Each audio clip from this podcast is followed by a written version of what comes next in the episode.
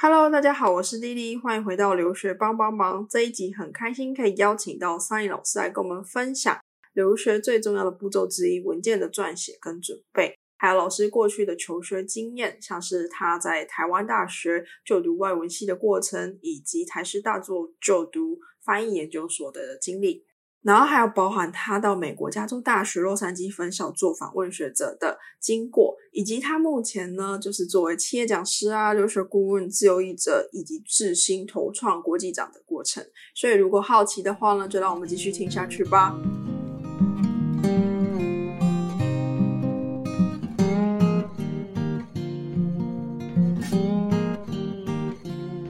Hello，三位老师，可以先跟我们的观众打个招呼吗？嗨，Lily，嗨，各位听众，大家好。好，那首先的话呢，我们会先从老师的一些求学的背景开始去分享，就是想问老师，当初就是为什么在台湾的时候会想要去呃读外文系这样子？哦，这其实是一个还算蛮有趣的历程啊，因为我在念高中的时候，其实对数理也是蛮有兴趣的，然后。呃，各科一直都还蛮平均，都还不错，所以一开始就是呃，学校老师很顺理成章的就问我要不要去考医学系，毕竟这是呃很多台湾人的第一志愿嘛。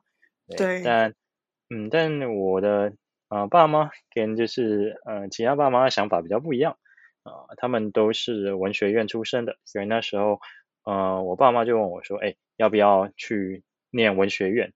那就是。当医生其实蛮累的，好，这些也是事实啊。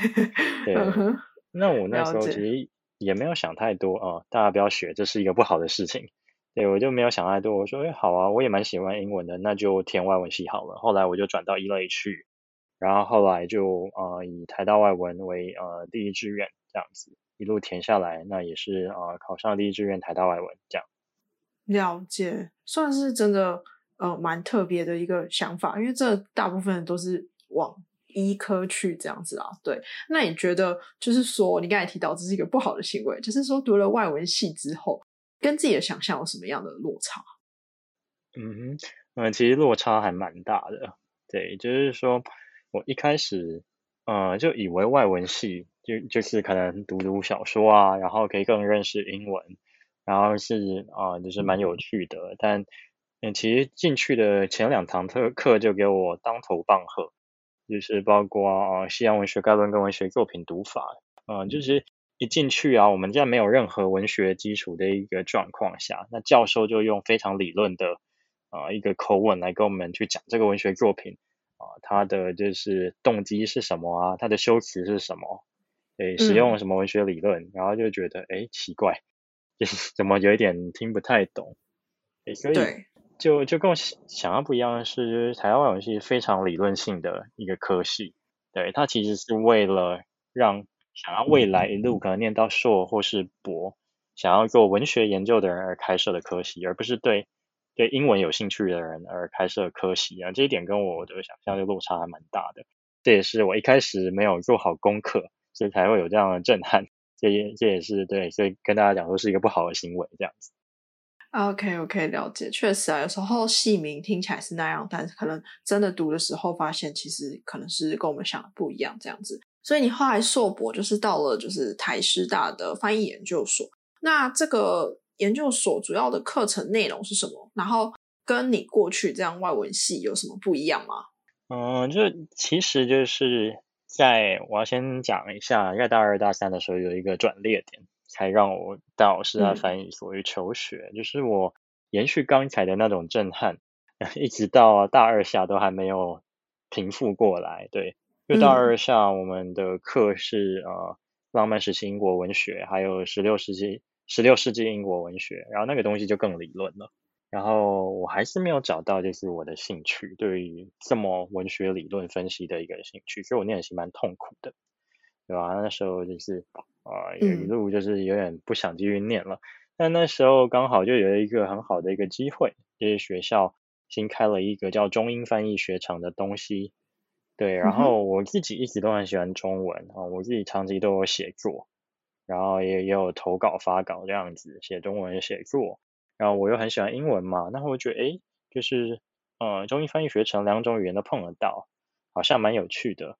然后我就去考考看，然后我就很顺利的第一次就考上了口译组。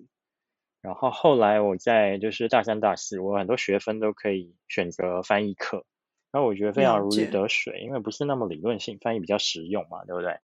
然后我就觉得哎，就是很棒，所以每堂课修很开心，所以我硕士班就继续还是选择翻译这样。了解，算是到大三大四之后，就是有这个转捩点，让你接触到说哎自己喜欢或是也是擅长的东西这样子。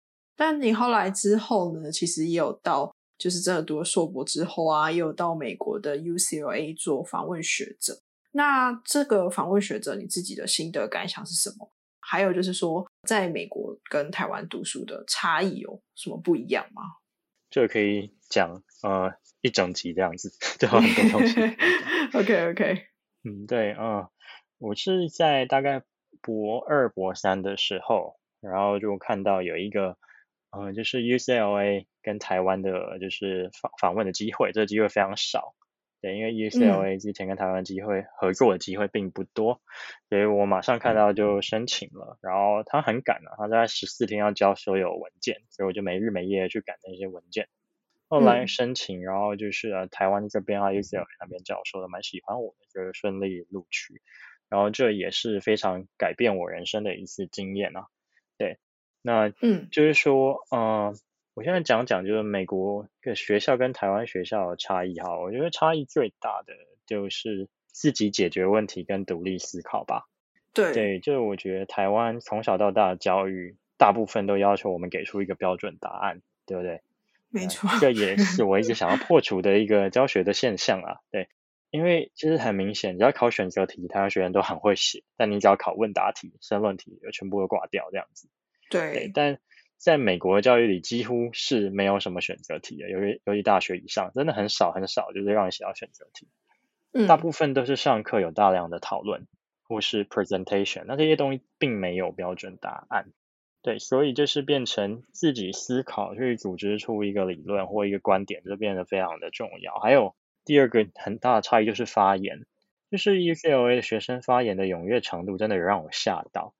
就是老师只要丢一个问题出来，大家是一直发言，一个接着一个，你不打断别人举手插话进来，是讲不到话的，真的蛮夸张的。跟台湾就是两极，对不对？对，在台湾教学，不管是去高中、大学演讲，甚至是到企业啊企业班，我去问，几乎大家一开始都会观望一下，都不会再想当第一个。对，觉得第第二个，我觉得第一个是那种上课的形式嘛，第二个人是发言啊，第三个我觉得也很关键，就是。大家不会对任何观点有先入为主的那种感觉，嗯，因为美国那的学生跟教授组合，就种族啊、国籍啊、生生命经验，嗯，就是组合真的太多了，所以不管谁讲什么观点，大家一开始都是用很 fresh 的一个角度去去听，然后去思考、去交流。但我觉得在台湾真的就是，不知道各位听众或者乐乐有没有观察到，就很多议题感觉会有一个。就是大众答案或政治正确答案，那您只要是逆风，你就被骂爆。那我觉得，嗯，就是说没有人敢发言，然后被晋升，我觉得跟这个社会氛氛围也有关系啦。嗯，就是大家的接受度可能比较低低一点这样子。嗯，对，那这个也是我们接下来可以多谈。那这也是为什么回到台湾之后这么致力于就是呃企业教育啊、青年孵化、嗯国际观的推广这一点，因为我觉得台湾是蛮需要的。确实是这样子啊，那就是 Sony 老师你自己觉得，就是目前台湾学生对于留出国留学的看法是都怎样？因为我觉得很多时候可能大家出国留学只是为了文凭。嗯，我觉得是诶，刚刚薇薇讲到，就是为了呃讲难听一点，就是刷一个学位，但真的蛮多人是这样想的。但我都会跟学员讲，就是这样真的太可惜了。大家其实都应该都可以想象得到你。准备一次出国申请是要花多少的功夫？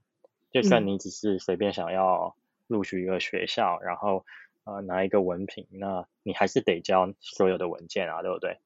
对，你还是得花那个钱那个功夫。所以我觉得只想拿一个文凭太可惜。我觉得就想想看，能不能在当地就是稍微不一定要全职工作，打个工啊，或是。就是说到邻近的国家也去参访一下，或安排一些就是学术或是实物的 tour，我觉得这都可以考虑。嗯，甚至如果有些同学非常喜欢那个国家，那要不要考虑拿个永久居留，或是更长远的一个规划。有些有些同学出去就觉得很棒，然后在那边创业了也有。总之，我觉得其实想刷完屏回来不是不行，但但我觉得蛮可惜的。然后再来，呃，其他我遇到的就是台湾同学对出国的想象，就是基本上都是听其他人讲的，或是看媒体的。那其实这个会造成蛮大的一个偏差。有大部分的人是根本没有自己去研究，甚至连那个学校的网站都没有自己看过，然后就随便选校随便去，这真的很可惜。嗯哼，真的。那大部分的人对美国都有不切实际的想象，觉得哦，美国就是自由啊，美国就是很强啊，怎样怎样。但其实美国有更多的就是可能台湾同学去可能会不适应的地方，包括我刚刚讲的那那那那个文化，还有就是美国很多人其实非常的强势。还有就是竞争真的很激烈，有时候到有点残忍的一个地步。所以大部分留学台湾学生想到都是美国，但是，呃，美国真的那么好吗？你的个性真的适合美国吗？其实有很多其他选择啊，英国、澳洲、加拿大，对不对？嗯嗯。其实都有很多很棒的优点，我觉得可以多探索这样子。了解，OK。好，那老师其实感觉你就是其实帮助过很多学生，有很多的经验。那你觉得学生通常在准备履历跟动机性这些文件的时候，会有什么盲点吗？我觉得我们可以分好几块来讲这个问题的话，第一个就是英文写作的问题。对，毕竟就是我们从小的英文教育都没有着重写的这一块，所以英文写作本身是一个问题。嗯，那盲点的话，我觉得就是。没有抓到国外的老师或国外学校想要的是什么。其实大部分的同学比较像乖乖牌写作文的那个方式，就是呃，例如很多同学真的会写，因为我爸妈都念这个系，所以我想念这个系。那这样写当然不会过，真的很多人是这样子，或者说动机非常的薄弱，就是我觉得这个系未来就是呃在戏骨目前是很夯，或这个戏很有潜力，就写这样而已。那我觉得这个。都太普通了，所以我就盲点，就是说没有一个强而有力的一个理由去说服，对，就是那个 committee 评审委员会，嗯，或甚至自己的了解都没有那么深，都是人云亦云去选择这个系，那这样子要申请名校的话，就是几率都很渺渺茫这样子，对，然后再来盲点就是没有好好认识自己，对，这个也是台湾同学蛮缺乏的，嗯嗯哼，了解。自己的个性真的跟这个学校匹配吗？每一个学校他们喜欢的学生是不同的哦。像是例如 UCLA，他们其实他们学生大部分都是还蛮外向的，大部分啦，当然也有内向的人，对，不能以偏概全，都是嗯比较阳光、比较外向、比较 lay back、轻轻松松这样子。对，但别的学校可能就是那个风格就都蛮不一样的。那我之前也带过一位学生，我觉得他讲的很好。就是当你那个个性跟他学校不匹配的话，你要上级也蛮难的。哦，所以要找适合自己的学校，跟自己匹配的学校。了解，就是动机性这块的话，就像你刚才提到，真的是要了解自己才有办法，呃，还有了解学校才有办法写出一个真的比较有动机的动机性。这样，可能老师那你自己觉得说要怎么去让台湾的学生了解自己呢？因为基本上我们从小到大的教育真的很难。很真正的去了解自己，就是很常受到外界的影响，这样子。嗯，我觉得这个部分就只能在体制外多做努力了。那这个也是我自己的公司，就是智阳国际，然后还有呃加另一个单位啊，就是智新投创当国际长，我们一起致力想要改变的。那我们的做法是办很多就是啊免费的演讲啊，或者是线上学院。然后可以让就是体制内的学生听到体制外业界人士的一些看法，然后去触发他们的思考。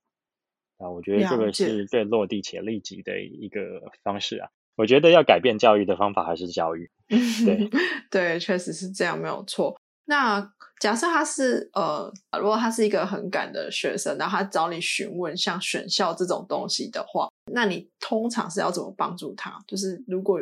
就是他的教育已经到大学了，还要再透过怎样子的教育吗？选校的话，通常会请对方就是提供他之前的那个成绩单，然后就是还有他的自传，反正他有多少资料就提供给我，对，让我大概看一下他能力表现是什么，因为我们一定要天赋加热情才会成功嘛。你不要说他很有热情，他能力根本不足，你硬叫他去读那个科系或那个学校，我觉得这样也不是非常好。OK，对，所以会请他提供资料啊，呃我们的团队顾问团队会跟他面谈，然后我们就会根据就做一些记录，根据他能力表现、兴趣啊，还有就是也会呃请他测一些性向测验，例如 MBTI，然后综合评估之后去啊给他一个校系名单。我觉得这样透过一个比较量化加值化的方式去帮他选校，精准度比较高，这样子。嗯，OK OK。好，那后再来的话，就是说，哎，其实我们从小在台湾长大，写作上面，老实讲，虽然我们学了英文，然后，但是在写作上，有时候其实会有一种台式英文的方式出现。老师，你觉得有什么方式可以去做改进吗？嗯，那边讲到一个就是 很大的一个问题啊。对对，我们可以先来探讨，就是台式英文的为什么有台式英文，它的。根源是什么？那所谓台式英文就会说，哎，虽然我写的是英文，但它看起来很像中文，对不对？很像，对，就是台湾的用语。那为什么会这样？因为大部分的学生去写英文作文都是先写中文，或先想中文，再一个一个翻成英文嘛。但是中英文的句构、语序、描述方式、观点、切入点都是完全不同的，所以对这样写当然行不通啊，等于骨头一样，但是皮换掉而已啊。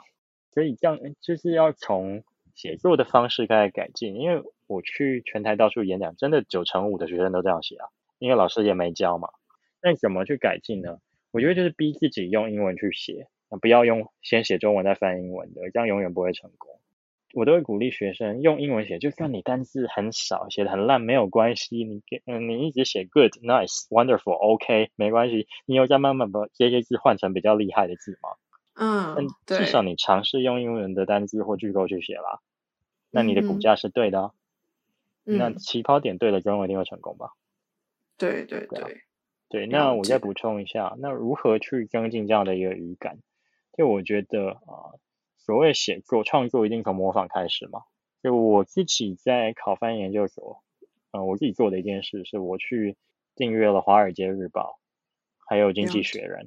然后我会去看看他的描述，然后这两个都是就是二大王牌嘛，世界上写作写最好的两个报纸嘛。然后我就会去看他的文章，然后看说，哎，这句的描述方式，例如他只是描述一个就是选举，怎么可以描述的这么厉害？那我完全写不出来，我就会把这个句子抄下来。OK。然后因为你动手，你就会啊，就是有印象嘛。那我是非常持续去做，我一个礼拜至少三个晚上在做这个事情。有过了一年，我就累积了几百篇，对不对？嗯哼。然后后来有一天我在写英文的时候，发现，哎，奇怪，我写英文怎么这么像 BBC，这么英式这样子？我觉得这练习真的是有效。对，虽然很累，有时候会有点无聊，但我觉得像写作能力一定是要长期训练啊。像富兰克林嘛，对吧？美国开国元勋，他是很好的写作者哦。他其实一开始写作写很烂，他也是用类似的方式不断的去训练，后来他。就是写的那个文章都可以登上各大报，然后后来可以就是，嗯，就是当上政要啊，越爬越高，跟写作有很大关系。嗯，所以在这边就是鼓励，呃，就是呃各位听众动手做，对。了解，算是长时间的去累积，但是没有办法今天睡醒，明天就有所成成长了，只是说也是需要长时间的去呃复练习这样。那老师，你是把那个好你觉得很酷的句子写下来这样子而已，还是你会在做什么呃动作这样？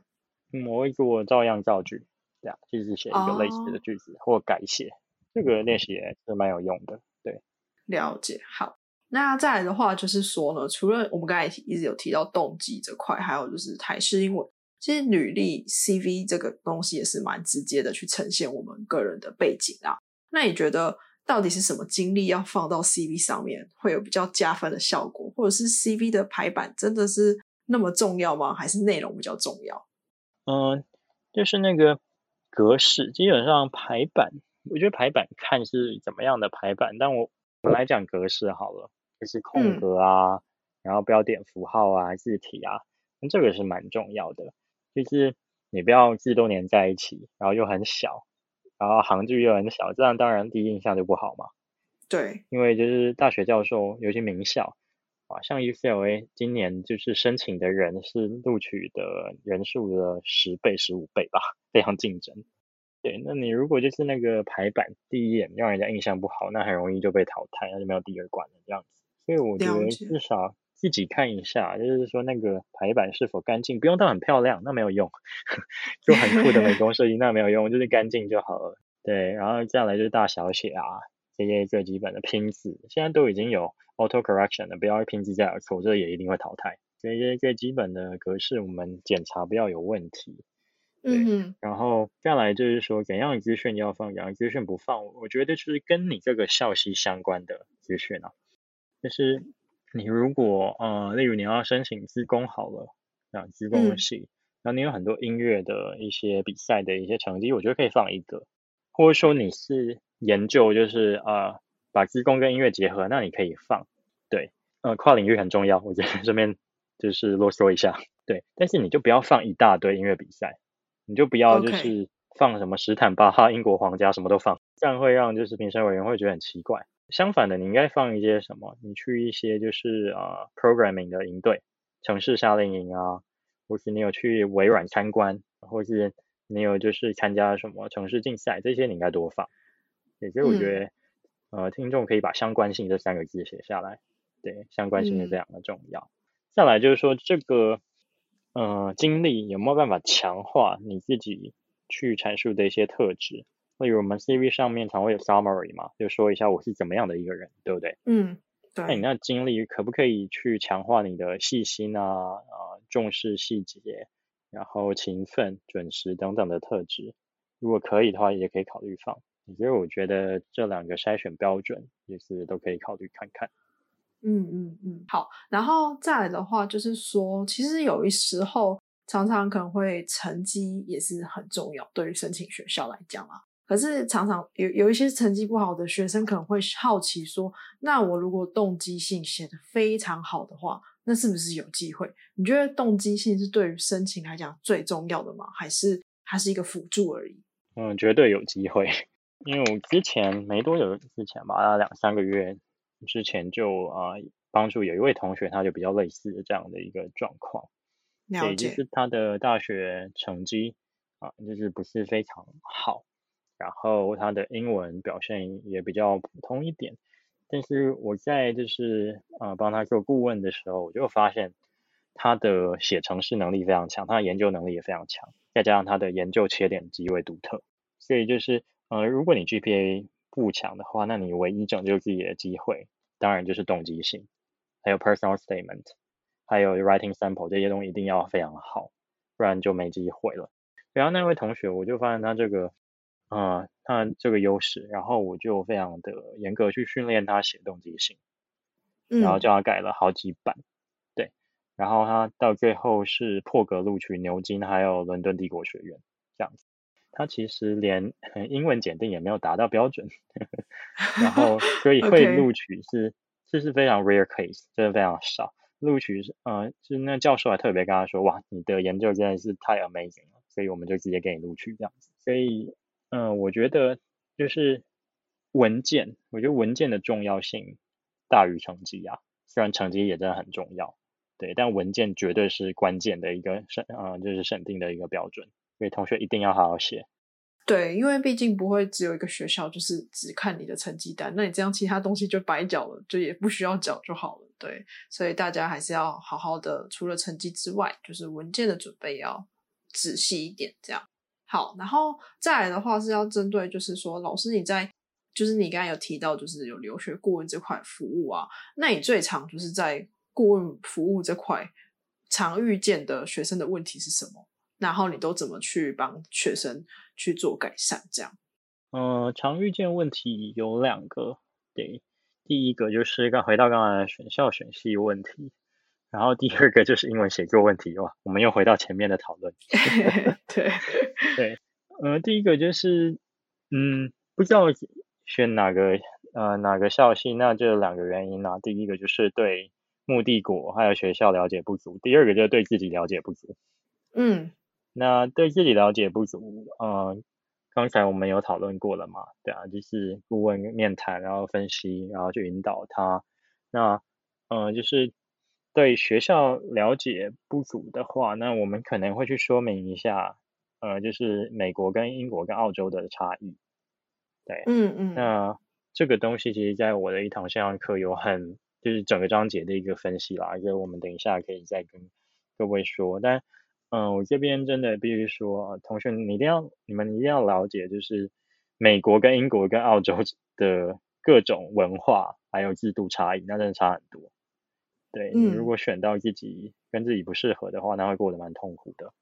除了校系的不适合，就是学生也会对国家本身。产生文化上面的不适应吗？还是一定一定会啊，对啊。你这边简单来讲好了，对啊，就是说我刚刚讲过，美国人很直接，而且就是美国美国这样比较不留不留情面，你不够强的话，真的不太有人会理你，有一点没有人情味。所以，嗯，跟台湾的差蛮多。台湾其实大家都还蛮顾及彼此的感受的，大部分啊，这一点就差蛮多。所以有些同学就会觉得受不了。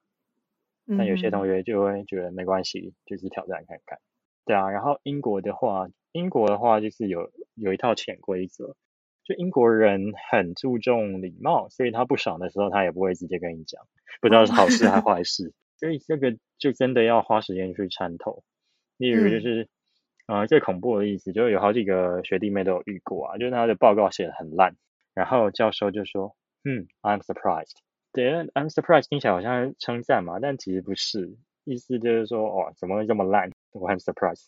这个就就是他常常会讲反话，你没有去参透的话，那可能就完全不知道，完全搞不清楚状况，就很难生存这样子。嗯，所以这也是另一个困难。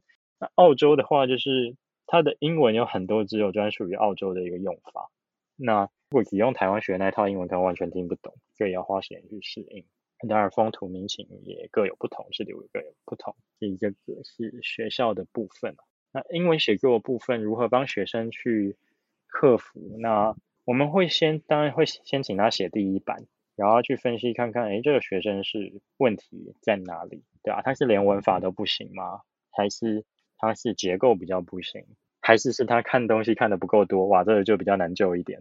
但没有关系，我们可以给他一些切入点或观点，请他去发挥看看，对啊，在一旁引导。对，那我们的顾问都很有经验，所以都可以针对不同需求、不同程度的学生，都可以给予最有效率的一个引导啦。所以我觉得写作的部分，主要是先找出问题症结在哪里，然后再针对痛点去给药，这样子去引导，这样。嗯，那你就是有提到说，学生第一个就是不知道自己要。做什么？不了解自己，然后第二个是不了解学校这样子。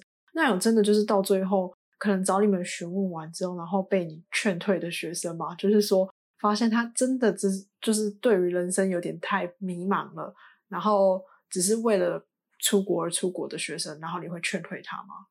嗯，其实有诶，那数量不是很多，但是但是还是有，是真真的有几位他是可能被家里逼来的。或是看到同学出国，所以他也他说他也要出国，但是就是他就是连念什么科系都真的没有什么 idea，然后我觉得就这样动机真的太薄弱了，然后他也没有那个动机想要去理解外国的文化或是学术制度，那我觉得这样去一定会很惨。像我们机构都是为学生好，我们的初衷是嗯希望就是呃台湾的人才可以在海外发光发热，然后去。汲取更多的经验跟知识，然后带回台湾，让台湾更好。对，所以像这样的一个 case，我们就真的就是呃，就会直很直接跟他讲，那我觉得你要不要再考虑看看？对啊，就是这样的一个状态，你出国可能也不会有太好的体验，这样子，所以还是有。对，确实啊，这对他们来讲反而是帮助，而不是呃怎么讲，而不是说要害他们或干嘛的，反而是确定好自己的目标在前进会比较好，这样。那老师应该有提到说，就是你们有常常有美国啊、英国跟澳洲的学校。那老师你自己本身也是有一些线上的课程嘛，写作的课程。那他也会适用其他想要申请其他国家的学生嘛？因为我知道，想说现在欧洲有一些呃学校，他们是用英文去申请所有的文件。那这样子的话也适用吗？嗯，其实都适用。对我们一开始在设计课程的时候，其实就是针对任何要使用英文，就是啊申请的 program 都会适用那线上课程的内容。因为线上课程并不会跟你讲说这边的用语是什么，文法是什么，而是比较啊通用性的跟你讲，就是要用什么角度去写 SOP、写 personal statement，然后给你一个就是啊经过我们常年经验累积下来，那各个名校都容易接受的一个结构，所以我觉得都是通用的。了解了解，对，因为我就觉得看起来就是嗯，真的蛮适用，只要是要用英文申请的学生啊。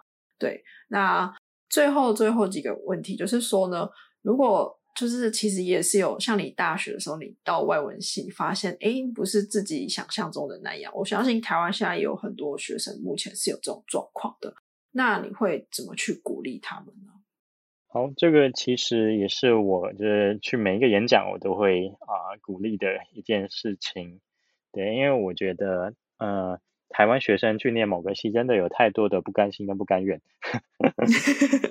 对。对，这样这样其实是蛮蛮遗憾的，对，所以针对就是啊选错校系的学生，我会从两个角度去跟他们说，第一个我觉得这个也是，我觉得台湾可能。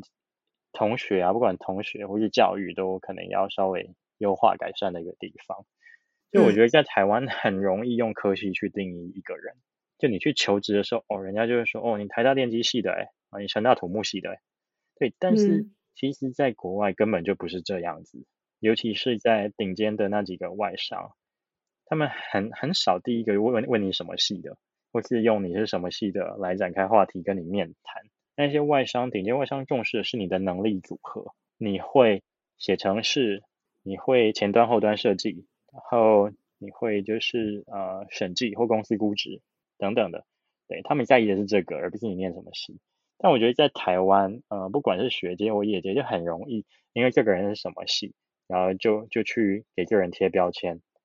那我觉得这个其实是一个还蛮不国际化的一个做法啦。所以我会跟同学说，不要让科系决定你的学习广度，不是你是电机系或医学系，你就只能修啊那个领域的课啊，对不对？对，我觉得就当然必修可能很重，但我们总是有机会去啊经济系啊、心理系啊，或者其他的会计系等等的，去看看别的科系在做什么。像我在大学的时候，我就有去修经济系，然后还有心理系的课，那这个帮我很多。对，那就是跨领域这个东西，像在 UCLA 啊，或是 Harvard。一些就顶尖的学校，他们已经变成常态了，同学根本不觉得怎么样，甚至有很多名校都是不分系的，对不对？第一年、第二年都不分系。对，所以就是重点是你的弹性的思维模式，重点是你自己是怎样的一个人，而不是你念什么系。这个是对啊，我的我的一个一个建议。然后第二个我刚也讲完了，就是说，嗯，如果你有兴趣到外商去工作，那重点真的不是你念什么系、什么学校，而是你的能力组合。对，台湾可能面试都会先问校系，然后你的学历，但是很有趣的，我认识很多外商面试官，啊，校系、学历背景都是最后可能会补充问一下，甚至很多人根本没问，他觉得这个人能力真的很棒，他就录取了，他也不在意你念什么系，这样。OK，对。确实，这是蛮棒的想法，跟就是老师的建议，真的是非常非常重要了。就是我们将来也是要找工作，然后找工作的时候，其实就是要看自己的经呃经历跟能力这样子为主。对，好，那今天的话呢，真的很开心，就是 Sony 老师可以跟我们分享很多，不管就是学生非常非常受用的内容。那如果大家对老师的呃写作课程有兴趣的话呢，老师本身是在海号上面的平台。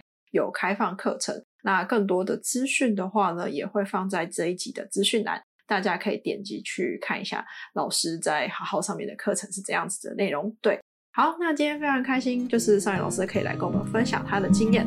那今天的访谈就到这边喽，谢谢。